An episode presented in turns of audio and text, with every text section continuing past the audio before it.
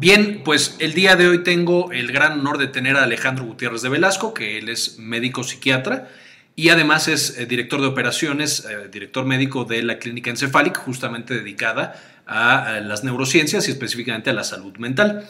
Y el día de hoy lo invité para que nos platique de las consecuencias que tiene esta pandemia en nuestra salud mental y qué podemos hacer para protegernos. ¿Cómo estás, Alex? Bienvenido.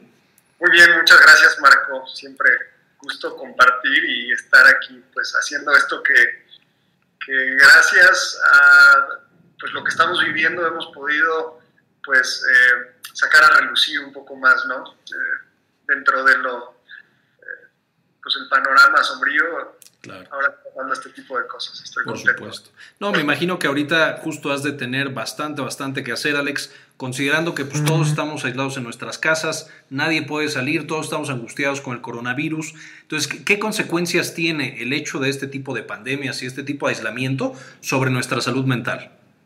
Sí, como, como seres humanos eh, somos, somos gregarios, ¿no? A los seres humanos nos encanta estar rodeados de otros seres humanos la gran mayoría, habrá algunos que no tanto, pero la mayoría nos gusta esta situación de convivir con más personas. Incluso sabemos que el hecho de que tener contacto con otras personas en el día a día es un factor protector para ciertas enfermedades neurodegenerativas como la enfermedad de Alzheimer y también para la depresión y la ansiedad. ¿no? Entonces, a mayor contacto con otras personas, mayor felicidad. También mm. hace, hace algunos años vi por primera vez una plática en el canal de TED Talks. Mm. y habían seguido a un grupo de personas durante más de 60 años.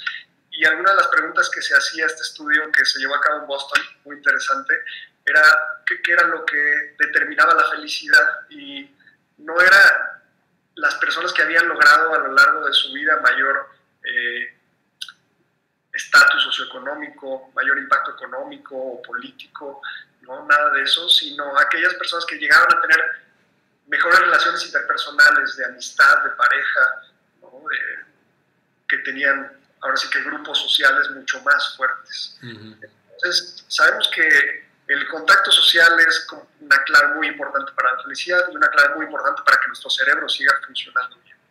Y el hecho de aislarnos, el hecho de perder esto que nos hace también vibrar como humanos, ¿no? dejar de ir a lugares como conciertos, como estadios, eventos, a las iglesias, hace, hace que también tengamos una especie de duelo, esto es una pérdida, ¿no? Claro, por supuesto.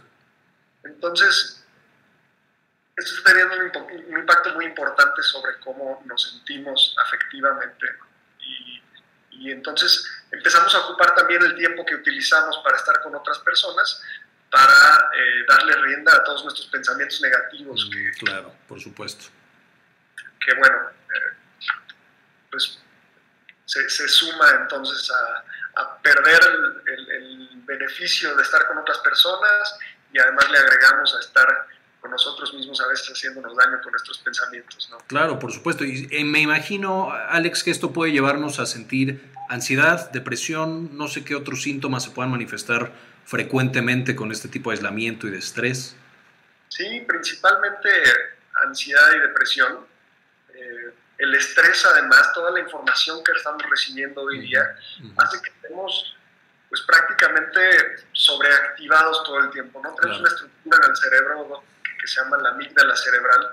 La amígdala cerebral se activa cuando estamos en situaciones de peligro, ¿no? Y ahora que estamos recibiendo todo el tiempo información, información negativa, pues podemos volvernos eh, ahora sí que, presos o prisioneros de nuestra amígdala cerebral que está activada todo el tiempo, ¿no? mandándonos este, información eh, negativa, miedo, estrés, angustia. Claro, correcto. Y por ejemplo, también imagino que no afectará igual a todas las personas. Mencionabas hace rato que hay personas que a lo mejor son menos sociales que otras, que hay otras que necesitan más contacto eh, social o salir más. ¿Cómo puede la personalidad y, digamos incluso la mentalidad de cada persona afectar cómo lidiamos con este tipo de pandemias y situaciones? Sí, definitivamente todos eh, afrontamos distinto la situación, ¿no? Creo que eh, hay, hay, varios factores, pero las personas que rápido pueden estructurarse, eh, no importa el contexto, que rápido dicen, bueno, ¿qué puedo yo hacer para estar bajo control? Y, e intento seguir como un ritmo de mi día a día, llevar una rutina, a pesar de que esté en casa. Sí, claro. Tienen más probabilidades de que les vaya bien. Pero hay personas que les cuesta mucho trabajo, ¿no? Pierden su rutina, el, el ABCD de su día a día, y les cuesta mucho trabajo en casa entrar en, en control de una rutina o de llevar una estructura, y estas personas rápido se sienten desbordadas, ¿no?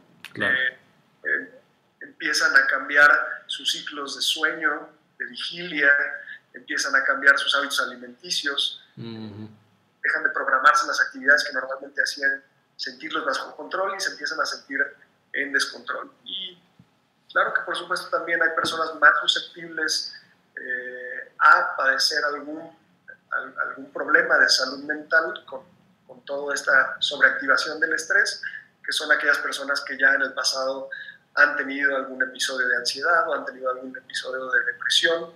Eh, no se diga ahora pues, las personas que tienen trastorno obsesivo compulsivo, mm. con este tema de lavado frecuente de manos. Claro, por supuesto. Reactiva y lo estamos viendo cómo, cómo, se está reactivando entonces sus ideas obsesivas y sus conductas compulsivas ¿no? con, este tipo de, de situaciones. ¿no? Claro, definitivamente, definitivamente. Alex, por lo que me cuentas entonces, además de todo el impacto que hay en la salud mental, tiene también un impacto sobre la salud física en el sentido de que las personas pueden, por lo que comentábamos, a lo mejor tener malos hábitos alimenticios, subir de peso, tener malos hábitos de higiene del sueño y entonces tal vez tener insomnio o cambios importantes en el ciclo circadiano. ¿Esto es frecuente?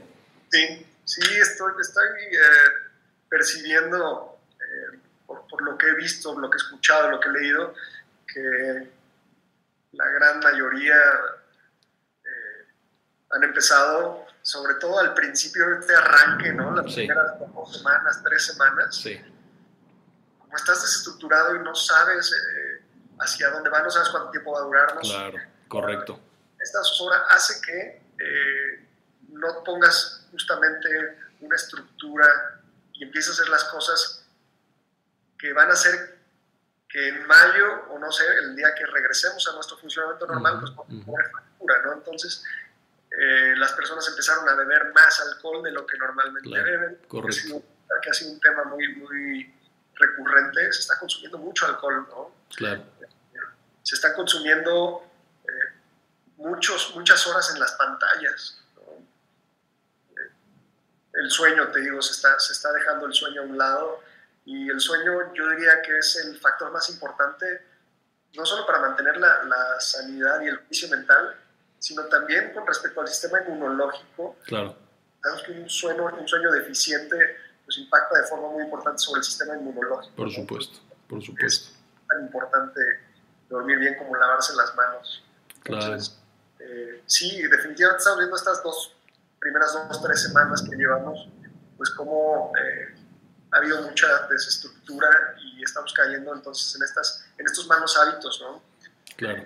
Sí, como como tú dices, muchas conductas compulsivas, muchas eh, consumo de alcohol, que incluso algunos estados y algunos países, no, no en México todavía en todos lados, pero que hicieron eh, pusieron una ley seca para que no se comprara más alcohol, porque incluso me parece que estuvieron aumentando mucho los casos de violencia doméstica. Supongo que esto también tiene que ver con, con, todo lo que está pasando, la ansiedad, eh, que la gente esté desesperada. ¿Qué opinas?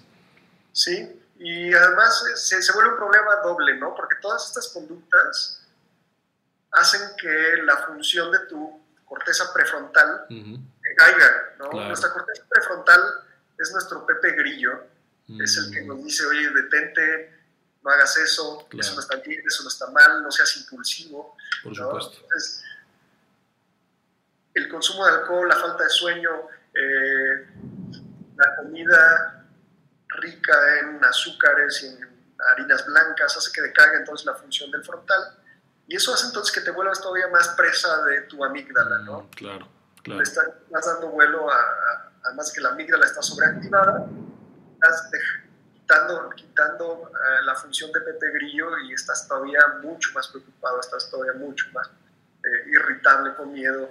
Eso hace entonces que empiece a haber muchas situaciones, por supuesto, de violencia eh, intrafamiliar y de más problemas, ¿no? Entonces, tenemos que fortalecer el frontal, tenemos que empezar a hacer cosas que hagan que otra vez retomemos la fuerza de nuestro Pepe Grillo, empezar a tomar buenas decisiones. Claro.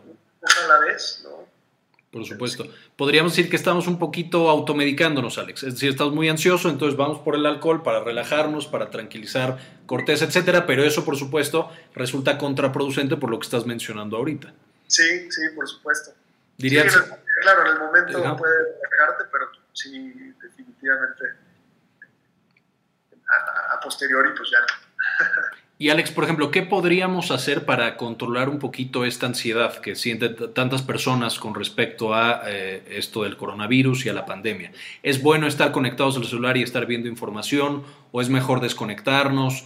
¿Qué onda con los horarios? Eh, las recomendaciones son fijar un horario para ver noticias. Yo en particular, más o menos entre las 8 y 8 y media, es cuando digo, que voy a revisar algunos de los titulares de los principales periódicos y demás, ¿no? El resto del día no voy a consumir nada más de noticias, ni siquiera lo que mandan en los chats lo voy a abrir. Veo, de hecho, cuando mando mensajes y veo que es algo importante de alguien cara a cara, pero de los grupos ahorita estoy evitándolo porque mandan muchas noticias, mucha basura. Entonces, la, la recomendación es dedíquenle eh, un espacio de tiempo definido, que sea parte de, como de su rutina, ¿no? Pero que no sea alguna obsesiva de estar queriendo ver qué más noticias hay, qué más está pasando en el mundo, cuántos casos nuevos más hay, cuántas muertes más hay, porque entonces eso sí está haciendo entonces que se eleven mucho nuestros eh, niveles de ansiedad, ¿no? Claro, correcto. Es la, la primera recomendación con respecto a las noticias. Eh, por supuesto que para mejorar la ansiedad o para no ser presa a la larga de la ansiedad, la otra recomendación es esto de lo que hablábamos, ¿no? Intenta fijar una, un, calendario y una estructura en tu día a día, metas específicas para estos 30, eh, 40 días que vamos a estar, ¿no? Ponte metas, ponte metas físicamente, a lo mejor puedes empezar a hacer yoga. Ahora hay muchas aplicaciones, mm. muchas plataformas que están dando clases gratis. O sea, lo puedes hacer en casa. Claro, Puedes hacer un curso, puedes leer un libro, puedes, ponte metas que puedas hacer, metas alcanzables en 40 días. Y en tu día a día intenta decir, voy a levantar, voy a hacer un poco de ejercicio, voy a desayunar, ¿no? Como, como cierto, digo, no tienes que ser tan estricto con los horarios, pero sí definitivamente eh, darle estructura al día. Claro, claro. Que estés haciendo algo. ¿no? Hay muchas personas que ahorita tienen mucho trabajo de home office, que, que en sus empresas se puede, pero hay muchos otros que no, en realidad estamos ahí a la deriva. ¿no? Por supuesto, claro. Y en el tema del sueño, Alex, ya platicamos tú y yo en el pasado un poco de insomnio, justamente, pero ¿qué recomendaciones tienes justo para que las personas no pierdan completamente este ciclo circadiano y se mantengan más o menos igual en cuanto a ejercicio, esto que dices, en cuanto a consumo de sustancias, cuándo sí, a qué horas, etcétera? Claro, eh, uno es respetar el horario, ¿no? Debe ser lo más importante. Si siempre se han dormido a las 10 de la noche, siguen haciéndolo o si va a variar, que no varíe más de una hora, ¿no? No empiecen a dormirse a las 2, 3 de la mañana. Eso, eso eh, va a alterar mucho su funcionamiento normal y les va a costar después, eh, más adelante, ¿no? Cuando retoman las, nuestras actividades. Entonces, lo ideal es seguir con nuestros horarios fijos todos los días de sueño. Eh, por la noche, el consumo de alcohol hace que nuestro sueño pues no sea adecuado, la estructura y la arquitectura de nuestro sueño no es la, la, idónea, entonces aunque con el alcohol a veces podemos conciliar mejor el sueño, pero el sueño no es un sueño reparador. Claro. Este, también ahora, pues, como las personas en la noche estamos consumiendo mucho, no sé, plataformas como, Netflix, como eh, Amazon Prime, etcétera, pues es el momento también donde están a lo mejor consumiendo eh, mayores cantidades de alimento también, ¿no? Entonces, eh, cenar mucho por la noche también va a impactar de forma negativa tu sueño, ¿no? Entonces, hay que empezar a tener un poco de control poco a poco, ¿no? Decir, voy a consumir menos alimentos por la noche, voy a consumir menos alcohol por la noche para que no impacte sobre mi sueño, ¿no? Voy a fijar mis horarios. Entonces eso creo que, que definitivamente sería una estrategia súper importante para, para no caer presa de, de, la ansiedad o de la depresión más adelante. Por supuesto. Alex, ahora que mencionas la ansiedad específicamente, ¿qué sugieres para el manejo de esta patología? Ya que la persona está muy ansiosa, por supuesto, cambios, estos que nos estás eh, comentando ahorita en las actividades día a día, etcétera. Pero cuando ya es necesario contactar a un experto, eh, ver qué más podemos hacer de ayuda, incluso cuando se tiene que llegar a algún medicamento, si es que hubiera la, indicación en algún momento. ¿Qué opinas? Sí, claro. Vamos a ver como distintos panoramas, ¿no? Personas que a lo mejor ya eh, previo a esto tenían datos de ansiedad, claro, ¿no? claro. Pues, preocupación excesiva, miedo, y que podían como funcionar a pesar de ello, ¿no? Pero, sin embargo, que esta tendencia, te digo, a ser, a ser un poco más preocupones, a estar un poco más sobreactivados. Y ahora que se viene todo este problema, pues se intensifican los síntomas. Sí. Y ahora están teniendo problemas para dormir, están constantemente rumiando pensamientos obsesivos o con muchos pensamientos negativos, automáticos, fatalistas, negativos acerca de la, de, de la situación, ¿no?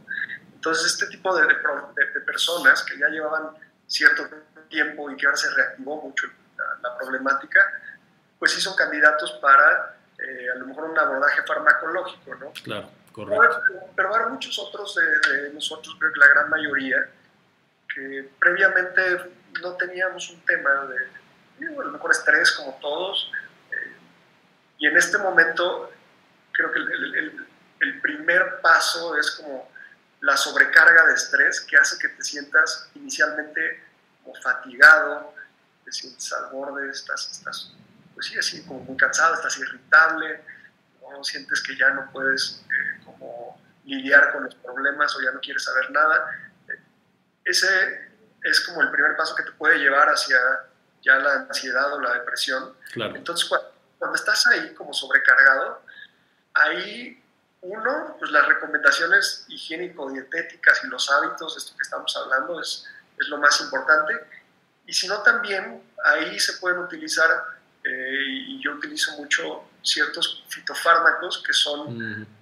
pues, fármacos de origen natural, claro. ¿no? de plantas y demás, que ayudan a, a lo mejor a adaptarse mejor a la situación. Correcto. Y que, y que esa sobrecarga de estrés no se convierta más adelante en un tema de ansiedad o de depresión. Por supuesto, correcto. Me imagino que aplica lo mismo para la depresión. Es decir, si antes no tenías una patología, pues entonces sí. ahora necesitarás algo más leve, un poco de psicoterapia, etcétera. Si desde sí. antes ya presentabas algún cuadro de salud mental un poco más severo, entonces sí requerirá ya más, eh, probablemente un manejo farmacológico, ¿correcto? Claro, claro, sí, y no se diga personas que ya en el pasado han tenido depresión, ansiedad, o que estaban siendo manejadas por depresión y ansiedad, y en este momento pues a lo mejor ya no están eh, sintiéndose bajo control con su tratamiento, pues ahí definitivamente habrá que reajustar dosis o ver qué más se puede hacer con el tratamiento. ¿no? Claro, correcto. Pero de la gran mayoría de personas que, que vaya, nos está cobrando, eh, sobre todo en la parte del estrés, quizá, te digo, será más la parte de consejería, de algunas... Eh, una especie de, de, de, coaching ahí de cómo hacerle y cómo ir sobrellevando esto. Correcto, ok, muy interesante. Alex, una pregunta que a lo mejor eh, pegará cerca de tu corazón, pero ¿qué pueden hacer las personas que durante esta pandemia pues están con pequeños, con hijos? Ahí sí. cómo se maneja eso, cómo te ha ido a ti, ¿Cómo, ¿cuál es la recomendación que tú das? Pues ido bien, fíjate que yo y justamente con mi esposa ha habido, ha habido varias circunstancias que han sucedido y, y, claro, mi esposa me dice, ah, sí, pues tú eres psiquiatra, ¿no? claro, sí, sí, sí. Entonces hemos salido bien, bien librados. Eh, pero la, la, recomendación número uno es, eh, los niños son unas esponjas, ¿no? Los niños escuchan todo y están perfectamente bien enterados de lo que está sucediendo. Entonces, eh, creo que hay, que hay, que tener mucho cuidado con lo que decimos enfrente de ellos ¿no? eh, con respecto al coronavirus. Saben que está el coronavirus, pero vaya, no, no hay que llevar tampoco este tipo de noticias tan fatalistas enfrente de ellos. Claro, sí. Ellos también se dan cuenta, ¿no? Si nosotros estamos estresados, si estamos ansiosos, si estamos, por supuesto que ellos también van a estar así, ¿no? Entonces hay que empezar también por, por nosotros, porque en el momento que nos vean que, estamos desbordados, que estamos lavándonos las manos, claro. Pues van a hacer lo mismo. Claro, sí. Y eso por un lado, ¿no? Lo que ven de nosotros. Y por otro lado, pues abrir el canal de diálogo con los niños, dependiendo la edad que tengan, pero muy chiquitos incluso puede ser por medio de dibujo, cómo te sientes en este momento. Yo les digo, eh, esta situación del coronavirus, cómo te está haciendo sentir. Hoy mi hija hizo algunos dibujos y luego nos platicó, ¿no? Y por un lado está triste, por otro lado está contenta, por otro lado está enojada. Sí, claro, por supuesto. Porque no ves a los amigos, no juegas, mm. porque tienes a los papás, y porque hacemos pijamadas y porque vemos películas, ¿no? Y, claro.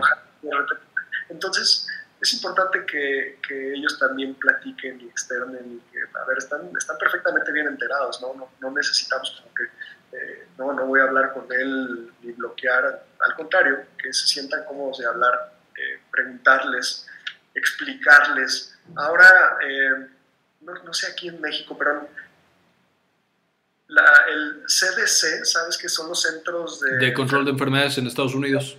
Sí. Eh, hicieron un material muy padre para niños con 19 recomendaciones. Ok, ok. Que vale la pena ver. No sé si la CDC lo, lo, haga en distintos idiomas, no solo en inglés, está bien. También la Organización Mundial de la Salud acaba de sacar algún material de salud. Entonces, yo creo que si, si tienen dudas, es importante recurrir a este tipo de organismos que son serios. ¿no? Claro, correcto. La Organización Mundial de la Salud hizo un material muy padre también sobre ciertos mitos, ¿no? Sí. Que está padre tocarlo con los niños, ¿no? Decir, a ver, estos son, mitos y realidades del coronavirus. Claro.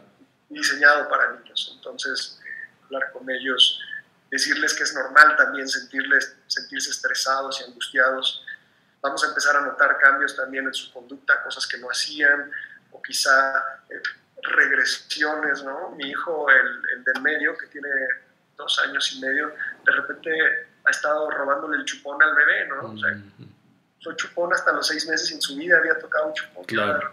queriendo utilizarlo, ¿no?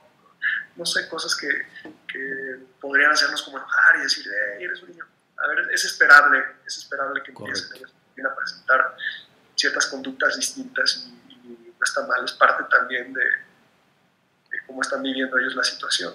Alex, hablando de estas conductas distintas y regresiones, imagino que será normal también que los niños presenten tal vez sonambulismo, que mojen la cama, este tipo de cosas también llegan a suceder. Sí, también, también eh, podrá ser esperable.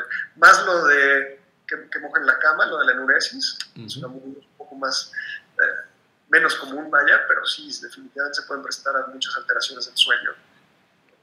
Correcto. ya se dormían muy bien en su recámara y ahora están todos en cama de los papás o que se levantan varias veces en la noche, ¿qué está pasando? Bueno, pues normal, están Correcto. Y la misma pregunta en cuanto a niños, ¿cuándo deberíamos ya buscar tal vez ayuda profesional para estos pequeñitos? Tal vez desde el principio para que nos guíen en qué hacer y qué no hacer, o solamente cuando yo ya vea conductas que me preocupan, o en qué momento ya se busca el especialista. Sí, bueno, no, soy muy bueno yo con el tema de niños, pero eh, lo que he estado revisando y que de otros colegas, Sí, definitivamente, si, alguna de las conductas parece demasiado, cosas de violencia, cosas de agresividad, pues, yo creo que lo mejor es buscar ¿sí? una, asesoría. Digo, si son este tipo de conductas, eh, como lo de mojar la cama, como lo de irse a la cama, pues ahí yo les digo, es normal, hay que abrir los canales de diálogo, que los niños se sientan escuchados y queridos. ¿no? Este, pero, pues, pues, sí, creo que básicamente.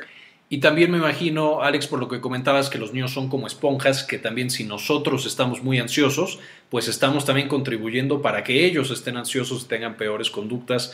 Y supongo que se puede hacer así un círculo vicioso en el que, bueno, ellos están peor, entonces me estresan más a mí y yo más estresado los estreso más a ellos y acabamos enloquecidos todos, ¿no?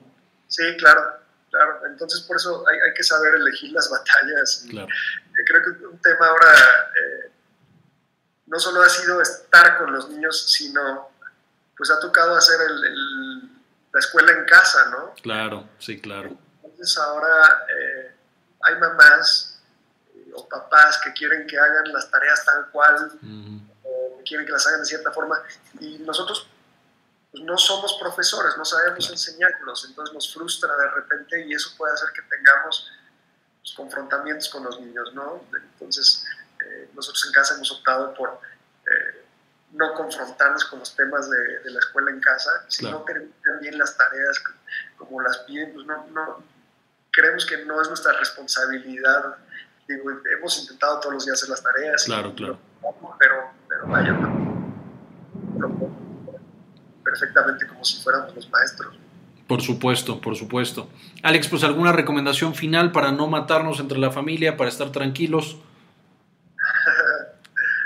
Eh, recomendaciones, diálogo, eh, recomendaciones también, utilizar ahora todas estas herramientas que tenemos para hacer videollamadas. Eh, ahora ha resultado que muchas familias están mucho más cercanas, porque están utilizando todas estas plataformas donde pueden estar muchas personas conectadas al mismo tiempo. Los amigos también de la secundaria, de la primaria, de la prepa, ¿no?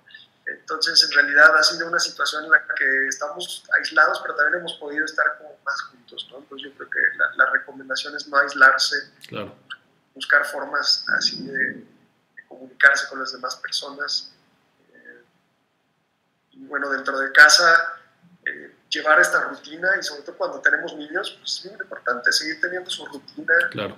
Se levantan a cierta hora donde limitamos los tiempos de pantalla lo más posible porque es algo bien complicado, ¿no? De repente ya están aburridos y tú también estás aburrido, ya no sabes qué hacer y pues recurres a las pantallas, ¿no? Entonces, eh, estar buscando actividades, yo sé, puede ser algo cansado, pero tener una estructura, ¿no? Decir, eh, vemos tele hasta ahora y en la noche nosotros cuando hacemos la pijamada, ¿no? Y durante el día pues, buscamos actividades. Correcto, correcto, perfecto, perfecto. Eh, pues doctor Alejandro Gutiérrez, ¿dónde te podemos encontrar? Eh, me pueden encontrar... De todos modos, perdón, todos los datos eh, tuyos que me compartas los voy a poner en la descripción del video para que cualquiera pueda meterse, pero si quieres dilos también. Ah, muy bien, mira, en Facebook me buscan como eh, psiquiatra, doctor Alejandro Gutiérrez de Velasco. Mi página de internet de, la clínica es www.encefalic.com con K. En Instagram igual me encuentran, eh, bueno, hay como Encefalic. Correcto. En todos los principales canales. Encefalic, perdón, es E-N-C-E-F-A-L-I-K, Encefalic, con C y con K al final, ¿correcto? Sí. Excelente, perfecto. Pues Alex, muchísimas gracias. ¿Algo más que nos quieras comentar? Voy a seguir compartiendo muchas cosas, esto de lo que platicamos, digo, igual ahí en Facebook, eh, como que los puntos uno por uno, técnicas de relajación también, algunas cosas que me gustaría compartirles todos estos días, pues contribuyendo a, pues, entre todos ayudarnos, ¿no? Claro, claro, correcto. igual en esta este, modalidad de videollamadas, pues ahí estoy para asesorías y demás que se puedan. Perfecto, compartimos tus redes para seguir eh, recibiendo toda la información de ti, también para que te contacten en estas videollamadas y también luego te invitamos otra vez para que nos des una actualización de si ya enloqueciste, si ya enloquecí yo, qué, qué, hacemos ahora que enloquecimos, etcétera. Entonces, eh, muchísimas gracias Alex el doctor Alejandro Gutiérrez de Velasco, eh, médico psiquiatra y director médico y director de operaciones de la clínica Encefalic. Entonces, con eso terminamos esta entrevista. Muchísimas gracias. Encantado, Marco. Saludos a todos, cuídense. Gracias, Alex.